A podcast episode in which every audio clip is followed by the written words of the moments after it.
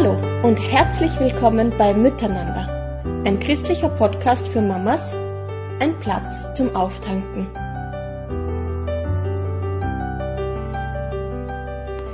Liebe Mamas, es ist November.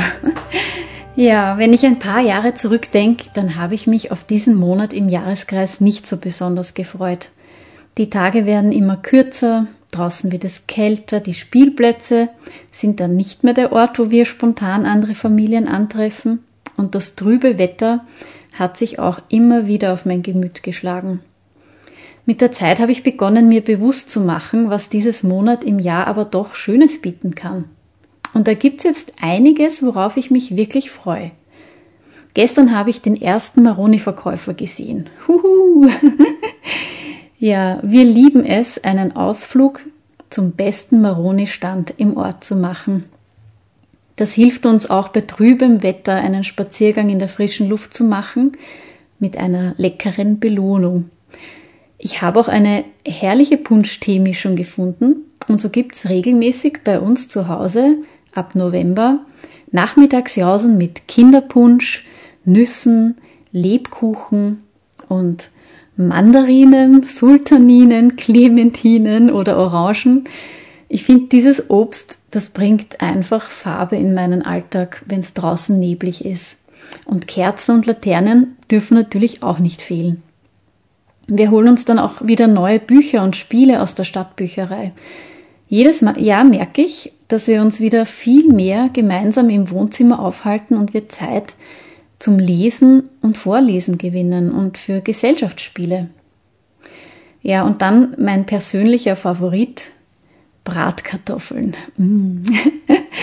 Mittwochs unterbrechen wir den Alltag und versammeln uns am frühen Abend und jeder bekommt eine Bowl mit Bratkartoffeln und Joghurtdip und wir sitzen ausnahmsweise um den Couchtisch und genießen Zeit miteinander. Ja, das waren jetzt einige der schönen Möglichkeiten für den November, auf die sich inzwischen auch meine Kinder immer schon vorfreuen. Und ich bin sicher, da gibt's in deiner persönlichen Ideenkiste noch einiges mehr.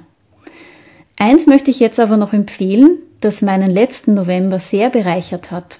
Ihr kennt vielleicht Maria Büchsenmeister von ihrem Podcast zu Familienmanagement. Sie bietet auf ihrer Homepage ehefamiliebuch.at den Kurs Vier Strategien für Weihnachten an. Da habe ich letztes Jahr teilgenommen und ich habe mich dadurch so vorbereitet gefühlt auf Weihnachten und Advent wie kein Jahr davor. Das war wirklich eine mega Bereicherung für uns als Familie. Vielleicht möchtest du dich da auch inspirieren lassen. Schau einfach mal auf ihre Homepage und informier dich. Ja, jetzt lade ich dich aber ein, schnapp dir eine heiße Tasse Tee und eine warme Decke, wenn du dir den Vortrag von Johanna Teufel anhörst zum Thema von der Kunst zu streiten, eine wichtige Art der Kommunikation. Johanna teilt ihre Erkenntnisse aus ihrer Arbeit mit Begegnung in der Ehe und lässt uns ganz authentisch in Erlebnisse aus ihrer eigenen Ehe hineinblicken. Viel Freude beim Zuhören.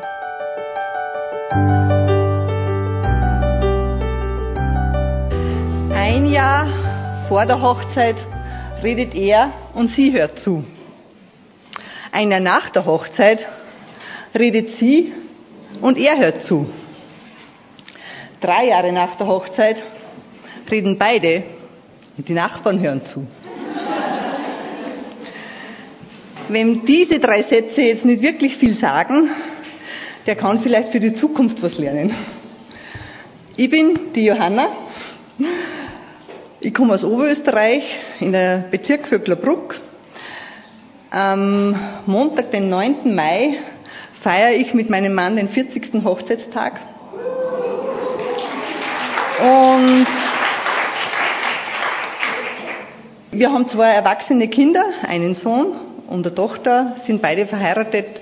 Unser, ähm, wir haben fünf Enkelkinder und ich, ich schätze es als großes Privileg, Oma sein zu dürfen. Und meine Mann sagt immer, wenn wir das gewusst hätten, wie schön Oma und Opa sein ist, hätten wir gleich mit dem angefangen. Mein Mann und ich äh, leiten Begegnung in der Ehe. Das ist äh, eine Organisation, das sind Wo Ehewochenenden. Das ist ungefähr so, wie wenn man äh, mit dem Auto zum Pickel fährt oder wenn man zum Zahnarzt geht, weil man Vorsorgeuntersuchung macht oder eben die Vorsorgeuntersuchung, die Gesundheitsuntersuchung. Sowas sollte Begegnung in die Ehe sein, also so quasi äh, Pickel für die Ehe. Und äh, wir sagen aber, jedes Ehepaar sollte sich so etwas gönnen. Ich habe Einladungen mit, ihr dürft euch dann da Einladungen nehmen. Äh, eine andere Einladung auch für einen Urlaub als Paar. Und dann habe ich auch noch Handouts von diesem Vortrag, da dürft ihr euch dann auch bedienen.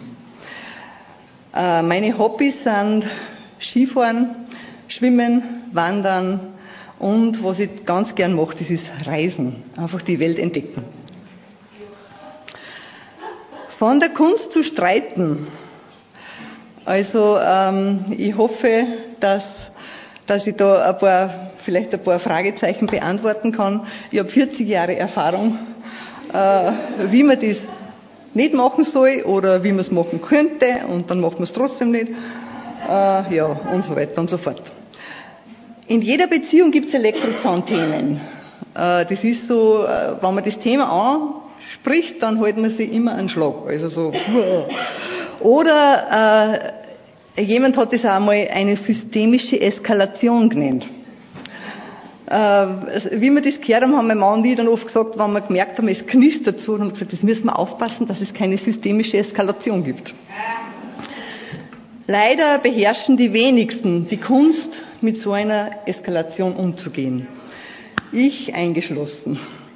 Es gibt auch in der Bibel äh, Aussagen, die uns davor warnen oder die uns ähm, auch sagen, was besser ist. Und da habe ich ein paar rausgesucht. Da heißt zum Beispiel in Sprüche 21,9, es ist besser zu wohnen im Winkel auf dem Dach, denn bei einem zänkischen Weibe in einem Haus besammen.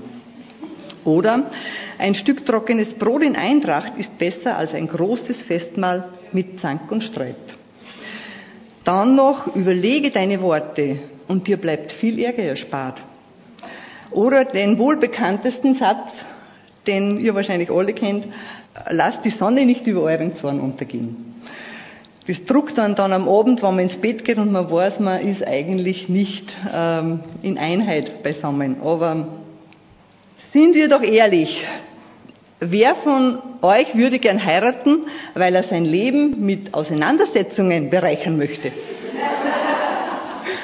Also ich habe nicht deswegen geheiratet und meine Eltern haben auch viel gestritten und ich habe mir gedacht, ich will nicht streiten. Ja, ich habe damals auch eine ganz andere Vorstellung gehabt. Jeder wünscht sich eine harmonische Beziehung mit konstruktiven Gesprächen und mit einem lieben Umgang miteinander, so wie man es in diversen Filmen oder in der Werbung sieht. Aber diverse Filme und Werbung, das ist einfach alles gestellt. Das ist nicht das wirkliche Leben. Streit bringt unangenehme Gefühle mit sich, frustriert, äh, ist kraftraubend und ist einfach nicht lustig. Und was auch noch ist, es hat eine schlechte Begleiterscheinung. Die Harmonie zieht aus, die wir uns ja eigentlich wünschen, und die Schmetterlinge wohnen wieder auf der Wiese. Sind nicht mehr im Bauch, sondern wohnen auf der Wiese.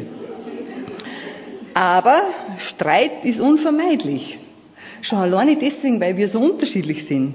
Streit zwischen Mann und Frau ist einfach, kann man, also ich sage auch immer, wenn Paare sagen, die lang verheiratet haben, wir haben noch nie gestritten, dann denke ich mir, irgendwas stimmt da nicht. Das ist, da beschleicht mir ein ungutes Gefühl. Der Streit wichtig ist, das hat der Goethe schon gesagt. Das war auch ein, ein kluger Mann. Der hat nämlich gesagt, im Ehestand muss man sich öfter streiten, denn dann erfährt man was voneinander. Könnt ihr mal ausprobieren. Vielleicht äh, erfahrt ihr dann Neues. Ein Paarforscher, der John Gottman, äh, der sagt, wenn man langfristig glücklich sein will, dann muss man streiten. Man muss streiten lernen, wenn man es nicht kann. Weil, wenn man den Ärger hinunterschluckt, dann besteht die Gefahr, dass man Magengeschwüre bekommt. Und Streiten, das, das ist ja auch Engagement. Engagement für eine gute Sache, Engagement für die Beziehung. äh, jetzt zwischen Mann und Frau oder auch Engagement für eine Beziehung mit einer Freundin. Selbst da, glaube ich, ist auch Streit wichtig. Weil, wenn ich nicht mehr streite, dann besteht die Gefahr, dass mir mein Partner oder meine Freundin egal ist. Weil, ähm, ja, dann will ich nichts mehr wissen davon. Und Streit, ähm, dann gibt es zwar keinen Streit mehr, aber auch keine Kommunikation und keine Verbindlichkeit mehr. Also eine wichtige Aussage von dem Vortrag ist, dass Streit eine Art der Kommunikation ist. Wie man das dann macht, das ist, sei wieder dahingestellt. Wenn ich jetzt mich anschaue, ich bin zum Beispiel eine, eine ganz eine schlechte Streiterin. Ich bin eigentlich eine Streitvermeiderin. Und ich häufe Dinge an. Also ich, ich lasse wirklich, ich lasse viel mit mir machen. Aber irgendwann weiß ich, ist auch bei mir das Heferl voll, also der Krug, und dann, äh, dann explodiere ich. Und meistens explodiere ich dann so, dass das wirklich nicht mehr angebracht ist. Also das ist dann meistens viel Ärger. Und gerade mein Mann äh, ist dann oft aus alle Wolken gefallen. Der hat sich dann gedacht, wegen der Kleinigkeit spinnt jetzt so? Und das hat er am Anfang überhaupt nicht verstanden. Lass uns streiten, aber nicht. Das ist das, was mein Wunsch wäre, nicht zu streiten. Nur ich merke einfach immer wieder, wie schlecht mir das gelingt.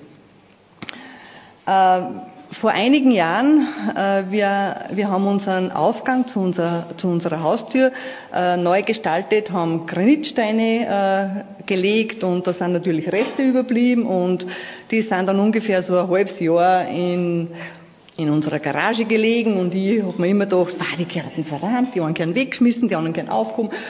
Ah, habe mich geärgert. Äh, dann äh, war es endlich einmal so weit, dass wir das geplant gehabt haben. Dann ähm, dann war eine kurze Auseinandersetzung an, an, dem Tag, wo wir das geplant haben, dass wir das machen, äh, eine kurze Auseinandersetzung am Morgen mit meinem Schwiegervater und dann haben wir noch, hat mein Mann auch noch geplant gehabt, den Garten anzulegen rundherum mit Erde. Und ich habe mir gedacht, eigentlich haben wir keine Zeit, weil wir sollen uns für einen Vortrag vorbereiten, wo es um die Liebe geht. Und, äh, und dann waren noch einige andere Sachen. Und dann äh, ist drum gegangen, welche Steine wir jetzt aufheben und welche wir wegschmeißen. Und mein Schwiegervater ist immer dazwischen gestanden und hat immer dazwischen geredet. Und ich war ja eigentlich schon geladen, so, so einen halben Tag wieder einmal so aufgehäuft. Und dann bin ich explodiert. Und mein Mann schaut mich so an und meine Frau hat, legt jetzt ein Engagement an den Tag, die, die sie jetzt nicht verstehe. Auf jeden Fall bin ich dann wutentbrannt gegangen an meine Arbeit. Und äh, jedes Mal, wenn wir uns an einer Hausecke getroffen haben, dann hat's blitzt. Richtig. Wir haben uns nur angeschaut und dann war es so richtig. Also, äh, das war kein Spaß, das war ernst. Also, äh, und ich habe mich geärgert, weil mir gedacht habe, wir sollen über Liebe reden und wir bringen es eigentlich selber nicht auf drei. Mein Mann hat mir dann am Abend erzählt, äh, weil er ist dann immer wieder mal gekommen und ist mir nicht begegnet. Er hat dann immer wieder mal gesagt, schön machst du, machst du das. Äh, man, das machst du jetzt super, wie du das machst. Und ich habe gedacht, was will der? Also. Aber ich habe irgendwann gemerkt, er meint es wirklich ernst. Und ich muss euch sagen, ich habe da ein Phänomen entdeckt, da habe ich mir gedacht, diese Liebe von ihm und diese netten Worte von ihm, die haben mich von, dieser, von meiner verteidigenden Haltung weggebracht. Und ich habe dann begonnen, selber zu reflektieren, äh, was ist jetzt mein Teil an dieser, an dieser Auseinandersetzung. Und, und nur so gelingt es aber. Wenn ich darauf festhalte, dass ich jetzt einfach explodieren habe müssen und dann, dann wird schwierig. Aber, aber das war so der Punkt, wo ich gemerkt habe, ähm, es, es, ich werde jetzt frei von dem, auch dass ich ihm die Schuld gebe. Ich, ich meine, es ist nicht so immer, immer so leicht, dass man sich selber die Schuld gibt, aber ich habe auch gemerkt, was für Schuld das ich habe. Und so ist es dann doch noch ein netter Abend geworden. Unser Ziel sollte eigentlich sein, äh, ich will versuchen, dich zu verstehen und ich will mich dir auch verständlich machen. Und das ist was, an dem ich schon einige Jahre daran arbeite, dass ich mich auch verständlich mache, gerade dann, wenn ich, ähm, wenn ich aufgehe. Ich habe natürlich ein Paket von zu Hause mitgenommen. Wie wurde bei uns gestritten? Meine Eltern haben viel gestritten. Meine Mama hat genörgelt und kritisiert. Mein Vater hat geschrien, wann, er, wann, er, wann ihm die Argumente ausgegangen sind. Und, und auch, obwohl ich mir so fest vorgenommen habe, ich habe doch dieses Muster übernommen und habe einfach, und auch wenn ich mich so in die Enge getrieben fühle, dann fange ich an laut zu werden und das ist kein angenehmes Gefühl, vor allem hinterher nicht, wenn man merkt, man hat es wieder nicht geschafft. Und somit ist Streit einfach für mich negativ behaftet gewesen.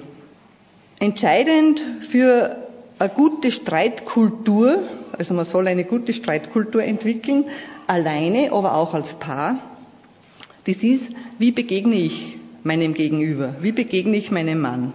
Wenn ich meinem Mann mit Respektlosigkeit und Verachtung begegne, dann hat es für eine, Streit, eine gute Streitkultur gar keine guten Voraussetzungen. Wichtig wäre einfach trotz allem Respekt und Achtung, weil er ist ein geliebtes Kind, ein, ein, ein Gotteskind und wir sollen einander mit Liebe und Achtung begegnen. Den anderen höher achten als uns selber. Der äh, John Gottman sagt da, wenn das auf lange Zeit hin nicht der Fall ist, dass man sich gegenseitig achten kann, dann kann es sein, dass die vier Reiter der Apokalypse einziehen. Das sind Kritik, Verachtung, Rechtfertigung und Mauern. An einem unserer letzten Begegnungen in der Ehewochenende war ein Paar bei uns, wo sie relativ schnell herausgestellt hat, dass sie ja einfach nicht miteinander reden können.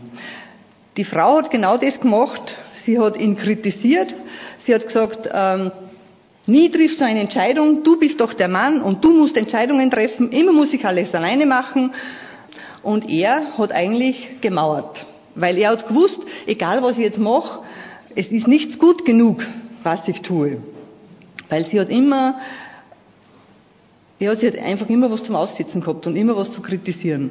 Und das war für die beiden so eine Abwärtsspirale wir haben irgendwann gemerkt, wir müssen dieser Frau jetzt sagen, dass eigentlich sie jetzt der Punkt, also dass sie jetzt den Punkt äh, wenden kann, indem sie einfach einen Schritt auf ihren Mann zutut.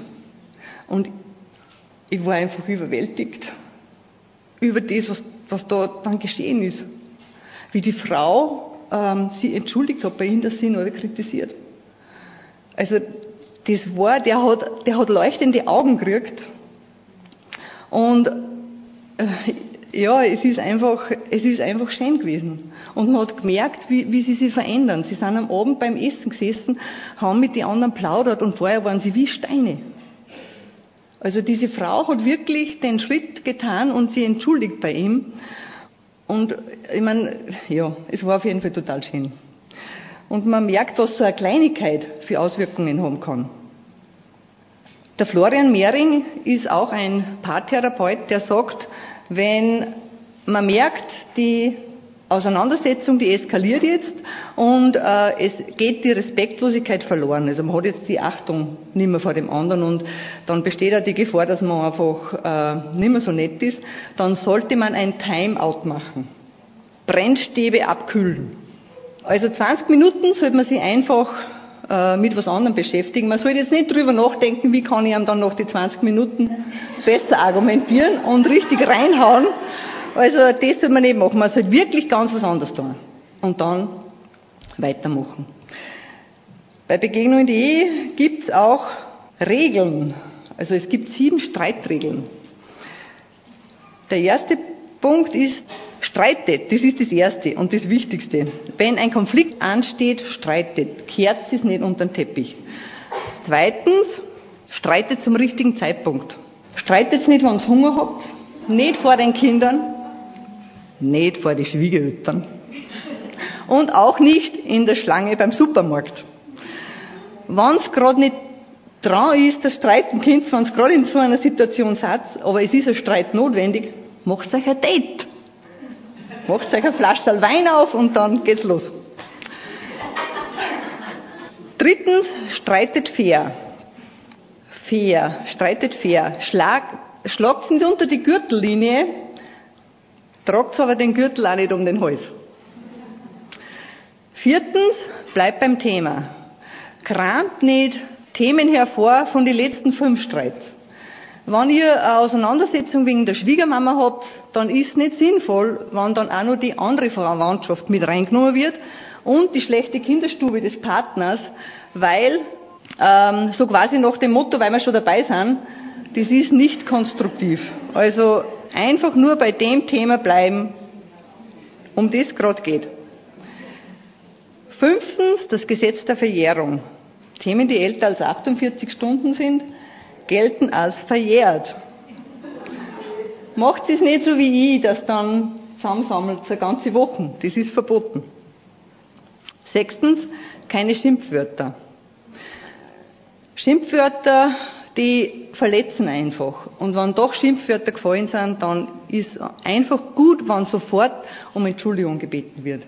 Weil das sind dann so ähm, Situationen, wo einfach, ja, wo man einfach äh, die Achtung verliert vor dem anderen. Dann siebentens, sieben, beendet den Streit. Brecht den Streit nicht ab, weil einer wütend ist oder weint. Es ist ganz wichtig, dass man, dass man den Streit zumindest für den Tag beendet. Nehmt euch ein Beispiel an den Indianern. Die rauchen die Friedens, Friedenspfeife. Ich meine, ich will euch jetzt nicht zum Rauchen animieren. Aber einfach den Streit äh, so gut es geht zu beenden. Und es passier, kann passieren, dass man, dass man keine Lösung gefunden hat, falls es um eine Lösung gegangen ist, und dass man vielleicht auch noch nicht fertig ist. Aber dann kann man vielleicht einmal drüber schlafen und nächsten Tag schaut oft das schon ganz anders aus. Beziehungsweise manches Mal ist gar nicht möglich für den heutigen Tag eine Lösung zu finden. Manches Mal dauert das einfach. Es, es, wir leben ja alle im realen Leben und manches Mal sind einfach Prozesse notwendig und die brauchen oft Zeit. Außerdem gibt es da noch einen Anhang, einen Satz. Über eines sollte sich ein Paar einig sein, dass man sich nicht über alles einig sein kann. Mann und Frau sind unterschiedlich. Die nächste Frage ist, was möchte ich beim nächsten Streit besser oder anders machen? John Gottman, der Paarforscher aus Amerika, der behauptet, dass 68 Prozent der Probleme einer Beziehung unlösbar sind. Also ich, ich habe das irgendwie, habe mir gedacht, das kann es nicht geben. Aber ja, ich meine, der forscht, der, der, ähm, ja, der forscht schon jahrelang und äh, hat viele Beziehungen eingenommen. Die haben auch vorher, die haben auch so ein eigenes Institut gehabt, wo Paare dann äh, streiten haben dürfen und und und. Also, aber er behauptet das. Und wenn man sich, wenn man bedenkt, 68 Prozent der Probleme, warum verwendet man dann so viel Energie nur in Streiten? Da könnte man wahrscheinlich die Energie für andere Sachen verwenden. Unlösbare Probleme habe ich mir dann gedacht, was, was könnte das sein? Zum Beispiel, dass wir Mann und Frau sind. Wir sind unterschiedlich. Wir erledigen einfach Dinge anders. Gerade diese Woche. Ich sitze am Computer und mein Mann schaut so von hinten zu und, und dann sagt er, wieso machst du das so? Tu doch so. Wieso soll ich das so machen? Ich mache das immer so und ich mache das auch weiter jetzt so. Das ist doch umständlich, sage ich, für mich nicht. Also das ist ein unlösbares Problem. Wir sehen einfach die Welt anders. Ich sehe die Welt mit meinen Augen und er sieht sie mit seinen Augen. Dann, wenn jemand Morgenmensch oder Abendmensch ist. Bei Freunden von uns ist das so. Er, der bliert um 10 Uhr erst auf am Abend, um 22 Uhr. Sie, sie will eigentlich um 9 Uhr spätestens ins Bett gehen. Aber sie ist dafür um 6 Uhr wach, hellwach. Da will er noch gar nichts wissen. Oder die Ordnung wann jetzt wer ordentlich ist oder wann wer unkonventionell ist. Das, das sagt mein Mann immer, weil ich bin die ordentliche und er ist der unkonventionelle. Äh, das ist nett ausgedrückt, aber er, er sagt, was er auch immer dazu sagt, er ist so dankbar für mich, weil sonst wäre er auch so, schlamp, so schlampig wie sein Bruder, der keine Frau hat. Und das freut mich eigentlich. Also wir sind einfach unterschiedlich, wir sind total verschieden.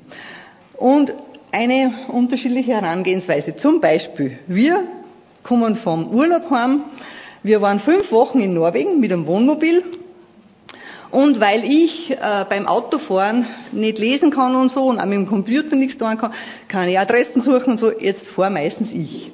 Erstens fahre ich gern und zweitens macht mein Mann dann nebenbei die anderen Sachen. Er liest dann den Reiseführer und, und liest das vor, was wir jetzt als nächstes anschauen und so. Okay, wir fahren, glaube ich, ungefähr 7000 Kilometer. Dann fahren wir heim und wir haben gesagt, naja, wir müssen einkaufen fahren, weil unser Kühlschrank ist leer. Ich fahre auf einen großen Parkplatz zu, wo viel Parkplatz frei ist und denke mir, ah, da hinten in der letzten Ecke, da stelle ich hin. Auf der anderen Seite waren dann äh, zwei Parkplätze so nebeneinander, nicht? also so hintereinander. Da weil ich so das anvisiere, sagt mein Mann, da rechts, fahr da zu, weil da, ich fahre aber dann schon links zu. Ja, wieso fährst du nicht dazu?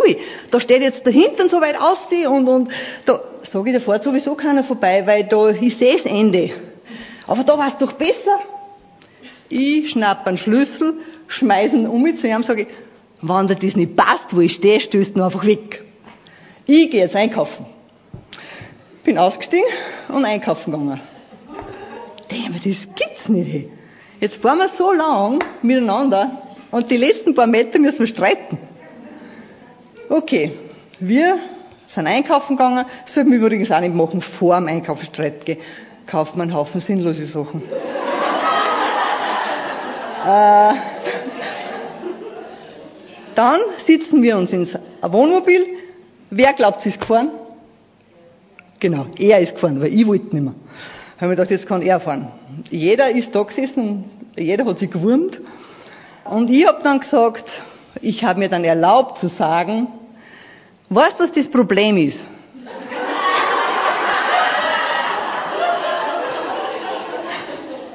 Unser mangelnder Selbstwert. Bei dir genauso wie bei mir. Wenn er jetzt da stehen würde, würde er sagen, das hat gesessen. Das hat mich richtig geärgert. Aber noch mehr hat mich geärgert, weil ich gewusst habe, sie hat recht.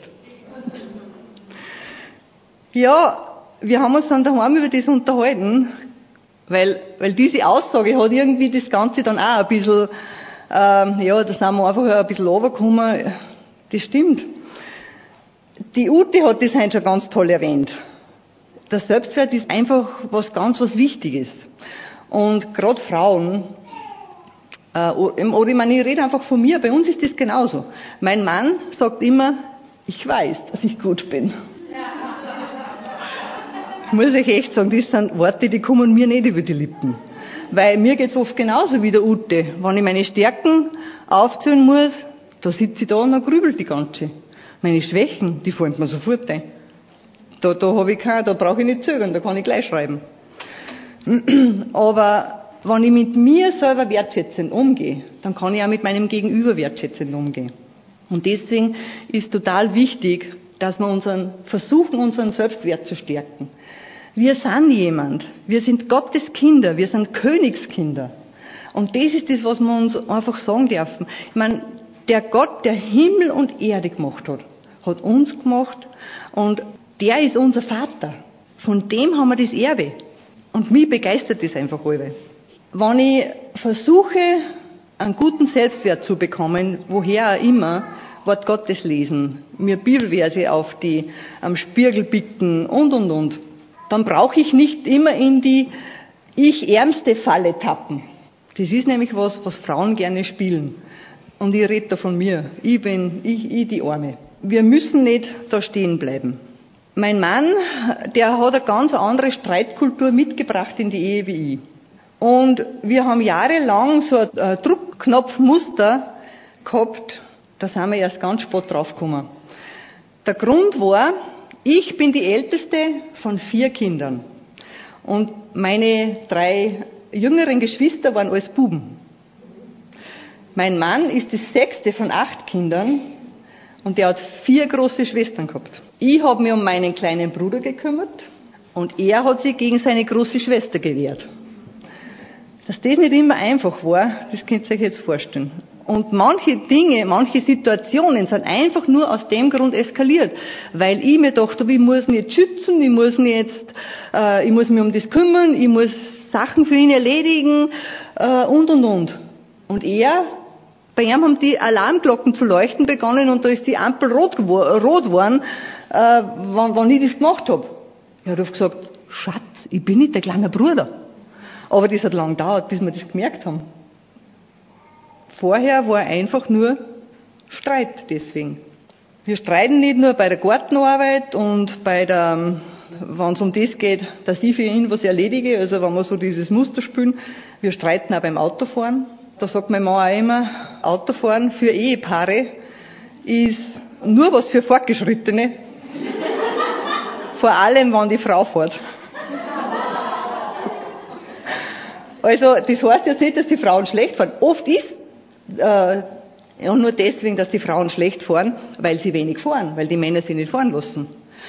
Ich bin dankbar für meinen Mann, weil, ähm, weil er, er hat keine Angst und er lässt mich einfach viel fahren, weil ich auch gern fahre. Aber wir streiten oft auch, wer Recht hat, vor ein paar Jahren hat sie eine Tante von meinem Mann den Fuß gebrochen und wir sitzen so in einer Gruppe beisammen mit anderen Pärchen und, und ich erzähle die Geschichte und der sagt, nein, das war so, nein, nein, das war anders und nein, das war ja da und irgendwann schaue ich ihn dann an, sage ich, entschuldige, habe ich gesagt, erzähl ich die Geschichte oder du? Erzähl halt du, wenn du glaubst, dass deine Version richtig ist. Wir, wir lassen einfach das viel zu oft außer Acht, dass wir wirklich Dinge gemeinsam erleben können und jeder hat irgendwie eine andere Version davon, weil er einfach die Welt anders sieht, mit anderen Augen. Und dann gibt es den Spruch, glücklich sein oder Recht haben. Beides geht nicht. Wir müssen uns entscheiden. Einen Punkt, der beim Streiten auch noch ganz, ganz wichtig ist, ist die Schuld. Wir werden aneinander schuldig, wenn wir streiten miteinander. Und beim Streiten verletzen wir uns oft, und es hinterlässt Narben. Und wenn wir diese Schuld nicht erkennen und bekennen und um Vergebung bitten, dann kommt es beim nächsten Streit wieder hoch. Und so kann es einfach sein, ähm, dass ja, dass immer mehr zusammenkommt. Und dann wird es irgendwann einmal so sein, dass man das nicht mehr bewältigen kann. Und es ist so wie bei der ähm, Theresa, bei ihren Eltern, dass sie die haben zwar nie gestritten, aber die haben auch nicht gelernt zu streiten. Und ich denke, es ist so wichtig, dass wir uns mit dem auseinandersetzen, auch wenn das nicht immer was Schönes ist. Aber mein Mann sagt aber, Streit ist nicht schön, aber die Versöhnung, die ist so schön. Wenn man das wirklich hinkriegt und wenn man das öfter übt. Und ich meine, ich, ich sage, aber, wie lernen wir denn Dinge? Indem wir sie üben. Kuchen backen lerne ich auch nicht sofort. Die ersten drei Kuchen, die kann man vielleicht auch eher den Tieren geben. Den Hühnern oder den Schweinchen. Aber dann, umso mehr wir machen, umso besser werden es dann. Und, oder irgendeine andere Fertigkeit, die wir einfach erlernen. Genauso muss man streiten. Und die, auch wenn man es lernen will, muss man gut üben. Es gibt auch Paare, die gehen einfach zur Tagesordnung über. Wenn sie der Streit oder die unangenehmen Gefühle ein bisschen verflüchtigt haben. Aber wie, wie ich zuerst schon gesagt habe, ähm, das türmt sich alles auf und es wird immer mehr. Und dann wird es einfach schwierig, das zu bewältigen. Um Vergebung zu bitten und nicht so zu tun, wie, wie ich das am Anfang immer gemacht habe. Wenn ich wieder mal laut geworden bin, dann habe ich irgendwann einmal eingesehen, dass das nicht gut war und dann habe ich einfach gesagt, entschuldige. ich habe auch erkannt, dass das nicht richtig ist sondern ich muss sagen, entschuldige, dass ich wieder laut geworden bin. Es tut mir leid. Entschuldige, dass ich genörgelt habe. Entschuldige, dass ich ungeduldig bin. Also einfach wirklich sagen, was die Sache ist. So eine Analyse, so eine Streitanalyse, die wir zum Beispiel auch da gemacht haben nach dem, nach dem äh, Beispiel oder nach der Begebenheit mit dem Wohnmobil. Ja, da, das, das tut irgendwie so gut da lernt man sich selber ein kennen. Und, und das ist einfach wichtig, dass wir uns selber ein bisschen anschauen. Der Roman Sievert, das ist ein guter Freund von uns, der ist Pastor ganz oben im hohen Norden, der hat immer gesagt, das Schwierigste im Leben eines Menschen ist, über sich selbst zu reflektieren. Es ist das Wichtigste und das Schönste. Wenn, wenn einem das gelingt und man kommt da ein bisschen rein, dann, dann erlebt man einfach Frieden und dann erleben wir auch das, dass wir wirklich wunderbar gemacht sind.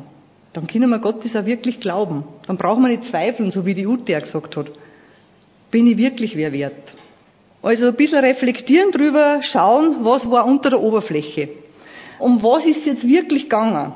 Da gibt's ja dieses Beispiel mit der obligatorischen Zahnpaste, nicht? Mit den Ausdrucken. Ich meine, die Industrie hat dem eh entgegengewirkt, aber früher hat es ja so Metalltuben gegeben und dann drucken die einen so zusammen und die anderen drucken es halt so vor.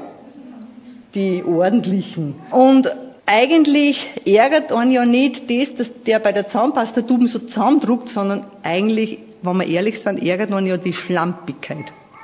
Generell, wenn einer sowas macht. Oder ich kann überlegen, war jetzt die Kritik von dem anderen, die mich geärgert hat? Oder hätte ich irgendeine Erwartung gehabt? Freunde von uns haben mir mal erzählt, sie sind mit dem Auto auf der Autobahn unterwegs gewesen und dann hat sie so ein Schild gesehen, Autobahnraststätte. Und dann sagt, magst du einen Kaffee? Nein, ich mag keinen Kaffee. Dann fahre er vorbei bei der Raststätte. Sie wird immer stiller, sagt gar nichts mehr. Sagt er zu ihr, ist irgendwas? Na.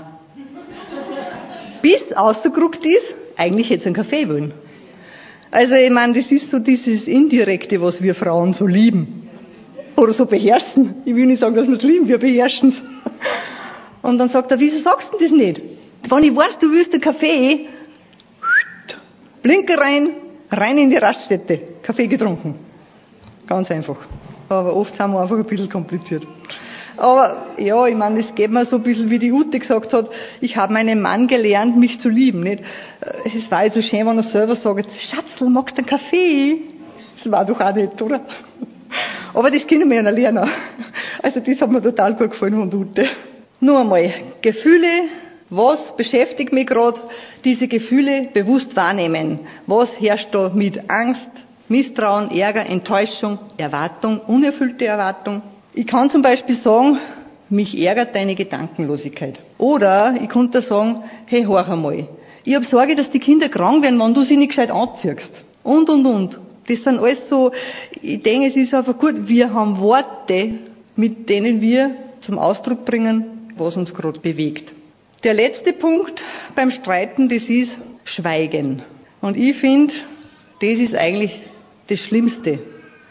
Die gemeinste Art ist, mit Schweigen zu kommunizieren. Weil da vermittelt mir jemand die Botschaft, du bist mir kein Wort mehr wert. Und das tut einfach weh, weil man kann sich nicht rechtfertigen, man kann nicht mehr reden, man kann gar nichts mehr tun. Eine Freundin von mir hat dieses Problem gehabt. Der hat, oft hat es gar nicht wirklich gewusst, warum, was jetzt ist, warum er nichts mehr sagt. Der hat wirklich oft vier Wochen nichts mit ihr gesprochen. Und sie war alleine, ihre Eltern waren, waren nicht 400 Kilometer weg. Vier Wochen hat der nichts mit ihr geredet und das ist nicht einmal, nicht nur einmal vorgekommen. Und sie hat gesagt, oft hätte ich ihm am liebsten das Bügeleisen an den Kopf geworfen, nur dass er einmal aussagt. Das finde ich ist einfach ein ganz ein, ein schlimmer Ort. Also da denke ich, da, da ist es einfach wichtig, dass man irgendwas unternimmt und sich Hilfe sucht. Es ist gut, dass man diese Fähigkeit zu streiten lernen kann. Ich finde das gut. Auch wenn ich merke, wie schwer das, das oft ist. Aber die Fähigkeit, mit Ärger und mit Konflikten umzugehen oder mit seiner eigenen, vielleicht schwierigen Persönlichkeit umzugehen, das ist einfach was, was man lernen kann. Und da hilft uns Gott einfach dazu. Da können wir uns wirklich hinstellen und sagen, Herr, ich, ich habe das erkannt, dass ich das nicht wirklich gut kann oder wir können das nicht gut, bitte hilf uns du dabei. Und das ist für mich so tröstlich, weil solange wir leben, werden wir schwierigen Situationen ausgeliefert sein. Also sie werden uns immer wieder begegnen. Im Jakobus 1, Vers 5 steht, wenn Weisheit mangelt, der bete.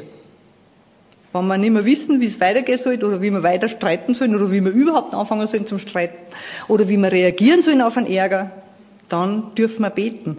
Was für ein Privileg. Und Gott gibt Antwort. Gott hilft uns. Er kennt sich auch beim Streiten aus. Ich weiß das. Die Ruth Graham, das ist die äh, Frau von Billy Graham. Äh, denn Billy Graham, das ist ein Evangelist gewesen, ein ganz großer, er ist vor ein paar Jahren, ich glaube, kurz vor seinem 100. Geburtstag gestorben. Und seine Frau hat einmal gesagt, wenn Paare sich mehr unter dem Kreuz treffen würden, würde es weniger Konflikte geben, die zu Trennungen führen. Sich unterm Kreuz treffen, zusammen, miteinander Abendmahl feiern als Paar. Das ist was total was Schönes. Also ich ermutige euch, Gott einzubeziehen. Und nicht nur, wenn es nicht mehr weitergeht. auch da, aber grundsätzlich. Einfach für eine gute Streitkultur zu beten. Ich habe eine Hausübung für euch. Ich habe es auch auf den Zettel draufgeschrieben. Und zwar die Frage, wie sieht Gott meinen Ehepartner? Das dürft ihr gerne euren, euren Männern sagen, dass ihr euch über das einmal Gedanken macht und dann einmal drüber austauscht. Und das ist eine tolle Erfahrung, die ich zum Beispiel oder die wir gemacht haben. Dann gibt's einfach nur ein paar so Dinge, die, die, die ihr wahrscheinlich eh macht, aber die ich euch so mitgeben möchte auf dem Weg. Einfach in Bezug auf Kommunikation miteinander, also Gedanken macht, einfach diese Dinge aufschreiben, wenn ihr Vorsätze habt. Und schauen, ob sie es so umsetzen habt können. Oder ich, mir hat ganz viel geholfen, mich ganz offen und ehrlich mit einer Freundin auszutauschen über dieses Thema. Ich habe ihr einfach mein Leid geklagt. Wie schwer ich mich da tue, wenn ich immer wieder so laut wäre und schreien anfange und so, weil ich einfach, ja, meine Hilflosigkeit dadurch ausdrucken wollte.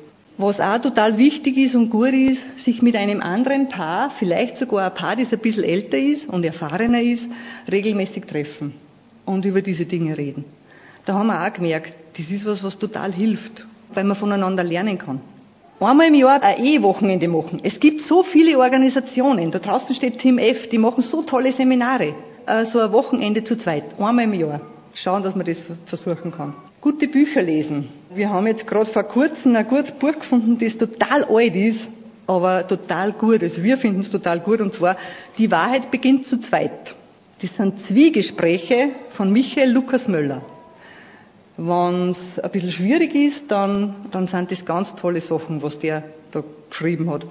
Und dann möchte ich nur, weil ja auch Geschwister streiten, es hat einen Podcast gegeben von Miteinander, von der Katrin Domig, ich weiß nicht, wer den schon gehört hat von euch, ich finde ihn ganz toll.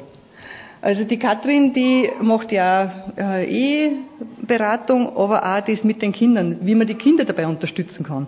Weil das ist die nächste Generation, die sollen sie jetzt schon lernen. Ich meine, sicher, sie lernen sie ja eh durch Nachahmen, aber, und wir müssen es auch lernen, aber man kann auch die Kinder unterstützen, sie richtig miteinander streiten. Okay, und dann habe ich nur zum Schluss einen Bibelvers für euch in 1. Chroniker 22, 16. Der ist mir diese Tage zugefallen. Und ich habe mir gedacht, das ist was für euch. Und zwar heißt es da, Mach dich auf und handle. Der Herr möge mit dir sein. Danke.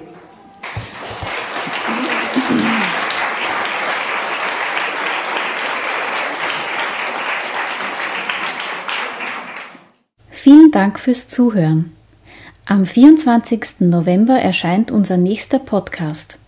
Und ich freue mich jetzt auch, dir mitzuteilen, dass am 15. April 2023 unsere nächste Miteinander-Konferenz stattfinden wird.